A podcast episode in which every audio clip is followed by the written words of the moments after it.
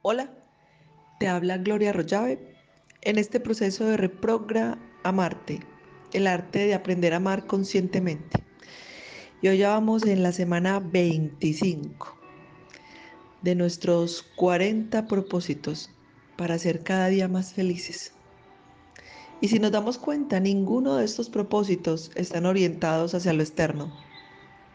Todos están orientados hasta nuestro trabajo interior Quiere decir que el trabajo interior es lo que nos va a generar paz, que a nivel espiritual la paz interior es lo que llamamos felicidad, una paz total, un deseo y una conciencia de trabajar solo en nosotros mismos, liberándonos del deseo de luchar y de sufrir por lo que pasa fuera de nosotros.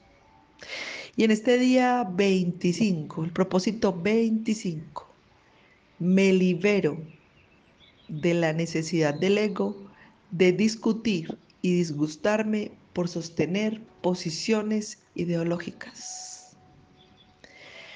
Comprendo que existen otras creencias, opiniones y caminos en la vida. Cada persona, al igual que yo, puede expresar sus ideas y Sentirme ofendido es mi decisión. ¿Te ha pasado?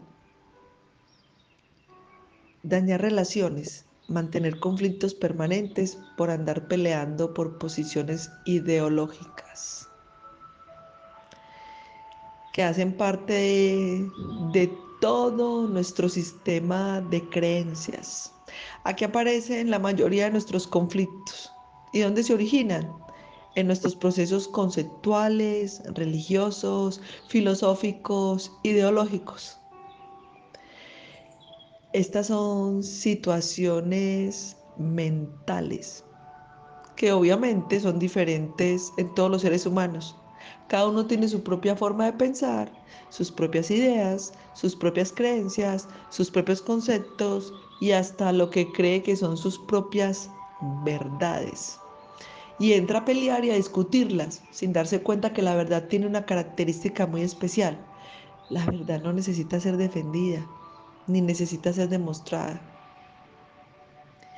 Entonces, en el momento en que nosotros nos relacionamos con esa diversidad de creencias, entramos en conflicto, a pelear con todo el mundo, a discutir a pequeña escala, a discutir con las personas que están en mi entorno más cercano, con la familia, con los amigos, a pelear con todo el que se atraviese, que piense diferente de mí, que yo le quiera imponer un pensamiento de una ideología o de una creencia filosófica o religiosa o política que hace parte de mi sistema de creencias.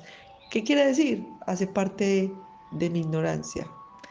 Porque no nos damos cuenta que las relaciones son, primero, para nosotros poder lograr un proceso de armonía, nos podemos encontrar con algo muy sencillo, algo que impide entrar en armonía.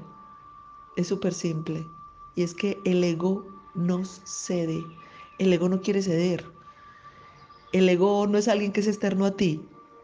El ego hace parte de tu sistema de creencias y solo tú lo puedes trabajar. El ego no cede. Entonces, ¿el ego qué hace? Trata de imponer, porque como no cede, entonces cuando trata de imponer, ¿cómo se vuelven las relaciones? Son relaciones de conflicto. Ese es un comportamiento que nosotros podemos reconocer en la forma como nos relacionamos con los demás. Y es un comportamiento egoico, aprendido y sentimental porque también nos sentimos ofendidos, dañamos relaciones, peleamos, agredimos, porque tenemos una ideología, porque tenemos un sistema de creencias y porque creemos que nosotros somos eso. Creemos que somos unas creencias religiosas, unas creencias filosóficas o unas creencias políticas y nos aferramos a eso, barriendo con todo lo que hay a nuestro alrededor. Ese comportamiento se manifiesta cuando? Cuando no hay suficiente desarrollo espiritual, porque el desarrollo espiritual es exactamente lo contrario. Cuando no hay suficiente desarrollo espiritual, la mayoría de nuestros comportamientos son de defensa. Son de defensa, de pelea, de ego. Y muy poquitos comportamientos son de comprensión. Esos comportamientos aprendidos, comportamientos que se convierten en limitaciones conceptuales, en incapacidad de relacionarnos, en una incapacidad de mantener nuestra paz interior. Entramos a discutir con alguien porque no estamos de acuerdo con él.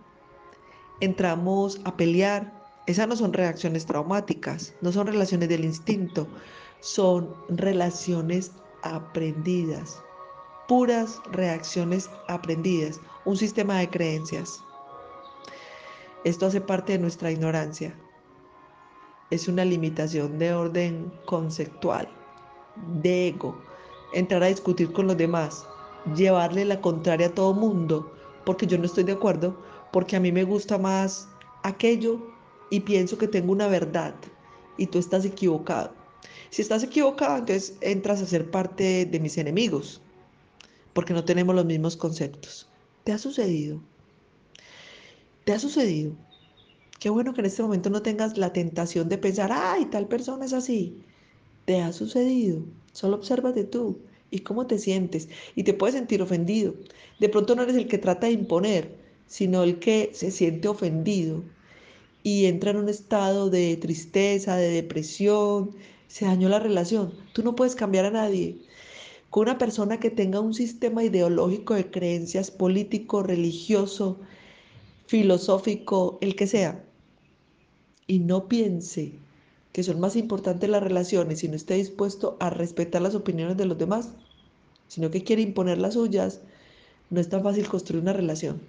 Es casi imposible. Lo único que puedes hacer es trabajar en ti, entrar en paz, respetar el proceso del otro y en el caso en que sea necesario, delimitar los espacios, porque también es muy complicado no somos maestros ascendidos.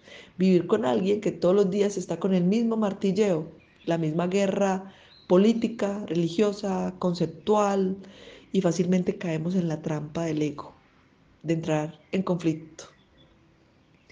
Entonces, ¿cuál es la invitación de hoy?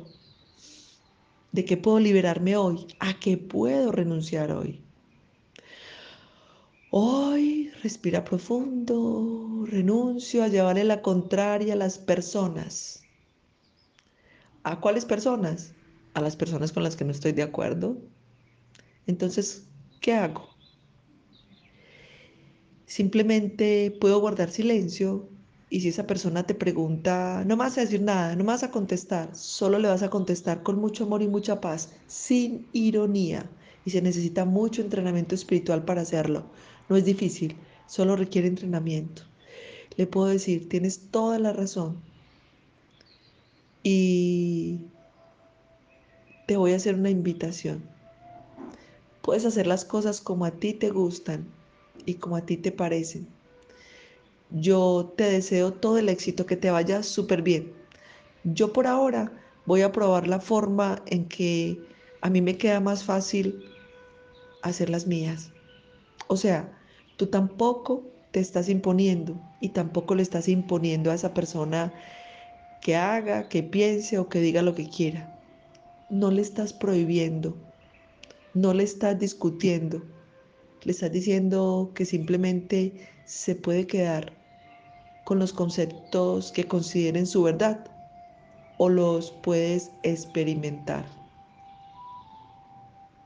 Simplemente respetar el proceso del otro.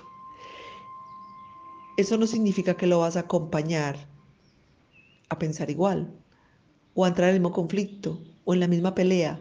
Simplemente significa que lo vas a respetar. Cuando el Maestro Jesús dijo, deja todo lo que tienes y sígueme, no se refería a las cosas materiales, se refería al ego es que yo no puedo seguir a un maestro si estoy lleno de ego. Necesito dejar el ego para poder seguir adelante. No hemos todavía estrenado las experiencias del Maestro Jesús porque no están interpretadas con sabiduría. Fueron acomodadas a la ignorancia. Entonces, cuando nos dijeron deja todo, nos dijeron que ser pobres es una belleza, que dejar todo, que no tener nada. Y los que promulgan que ser pobres lleva la trascendencia espiritual es una belleza, precisamente de pobres no es que tengan mucho. Entonces, yo pienso que en esta invitación del Maestro Jesús me voy a despojar de todas las cosas materiales para poder ser como Jesús. Y no es por ahí, porque resulta que las cosas materiales que tienes son las que necesitas precisamente para hacer lo que necesitas hacer. Y lo que necesitas es despojarte de todo lo que tienes aprendido, de todo tu sistema de creencias. Si quieres seguir a un maestro, necesitas despojarte totalmente de tu sistema de creencias. A eso se refería Jesús. Entonces me puedes preguntar, Gloria, ¿entonces qué? Entonces qué? Me quedo sin personalidad. ¿Y entonces mi personalidad qué? La personalidad es tu sistema de creencias. Si no tuviéramos personalidad, todos seríamos lo mismo, esencia pura de amor. Hacer como un niño, hacer como los niños. Un niño no tiene personalidad, un niño no se pone a discutir ni a confrontar a los demás. Si alguien dice que la economía del país está muy bien y el otro dice que está muy mal, al niño le da lo mismo. Una persona sin personalidad se comporta como un niño, pero no como un niño inocente, sino como un niño sabio. ¿Qué diferencia hay entre inocencia y pureza? Somos inocentes cuando nacemos, cuando llegamos aquí, porque no sabemos si es bien o mal.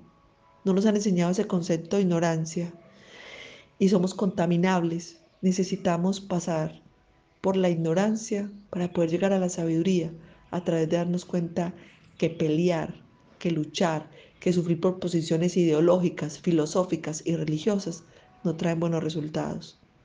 Y ahí es donde llegamos a la pureza, que es la que tiene un maestro, cuando ya no se contamina, porque ya verificó.